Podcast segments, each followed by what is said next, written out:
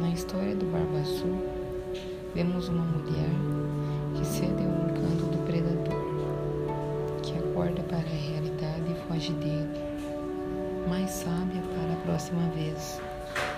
O conto de fadas trata da transformação de quatro introjeções sombrias que para as mulheres são objeto de controvérsia.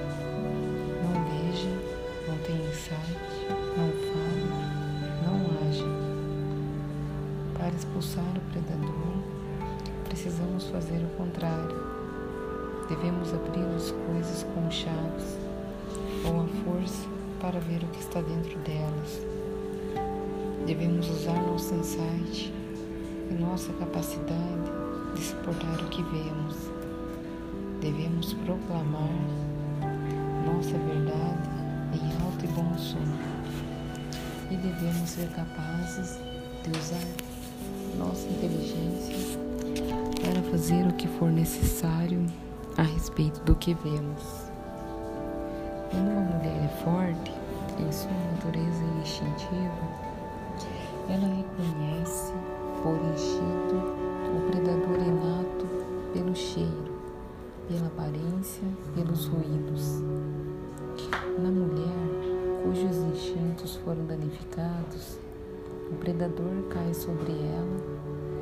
antes que ela possa perceber sua presença, pois sua audição, seu conhecimento e sua percepção estão prejudicados, principalmente por introjeções que a exortam a ser boazinha,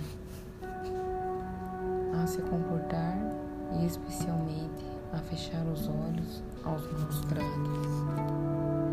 Em termos psíquicos, é difícil notar à primeira vista a diferença entre as não iniciadas, que ainda são jovens e portanto ingênuas, e as mulheres cujos instintos foram danificados. Nenhuma das duas tem grande conhecimento acerca do predador sinistro, sendo ainda muito crédulas. Felizmente para nós, porém, quando o elemento predatório da psique de uma mulher está em atuação, ele deixa para trás pistas inconfundíveis nos seus sonhos. Essas pistas acabam levando a sua descoberta, captura e refreamento. A cura,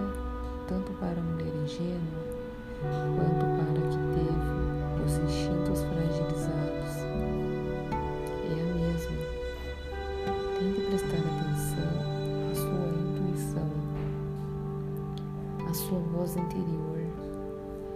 Faça perguntas, seja curiosa. Veja o que estiver vendo, ouça o que estiver ouvindo e então haja com base no que sabe ser verdade. Esses poderes intuitivos foram concedidos à sua alma no instante do nascimento. Eles estão cobertos, talvez por anos e anos de cinzas e excrementos.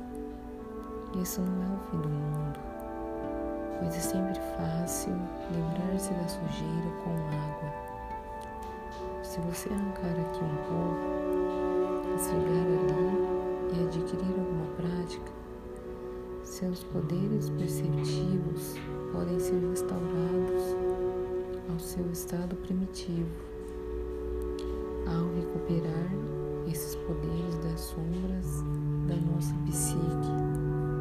Deixaremos de ser simples vítimas das circunstâncias internas ou externas. Não importa de que forma a cultura, a personalidade, a psique ou outra força qualquer exija que a mulher se vista ou se comporte. Não importa como eles todos possam desejar manter as mulheres vigiadas por suas damas de companhia, cochilando por perto. Não importa que tipo de pressão, tente reprimir a expressão da alma da mulher. Nada disso pode alterar o fato de que uma mulher é o que é e que sua essência é determinada pelo inconsciente selvagem, o que é bom é de importância crucial que nos lembremos de que, sempre que temos sonhos com um homem sinistro, existe um poder antagônico por perto, esperando para nos ajudar. Quando acionamos a energia selvagem para resistir ao predador, adivinhe quem aparece imediatamente. A mulher selvagem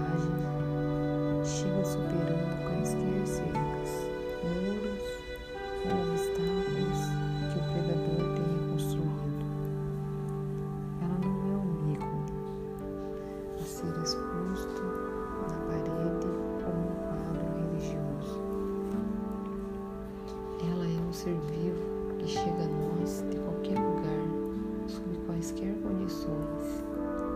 Ela e o predador se conhecem há muito tempo. Muito tempo.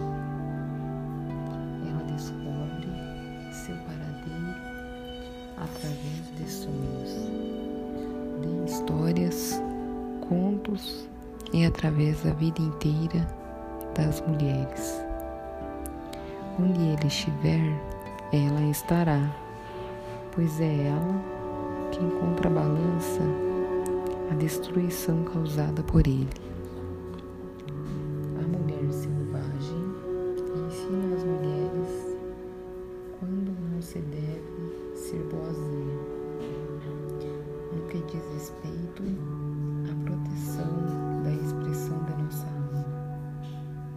A natureza selvagem sabe que a doçura nessas ocasiões só faz com que o predador sorria quando a expressão da alma está sendo ameaçada, não é só aceitável fixar um limite e ser fiel a ele. É imprescindível quando a mulher age assim. Não poderá haver intromissões na sua vida por muito tempo, pois ela reconhece logo o que está errado condições de empurrar o predador de volta ao seu devido lugar. Ela já não é mais ingênua, ela já não é mais uma meta ou um alvo. E é esse o antigo mágico que afinal chave pare de sangrar.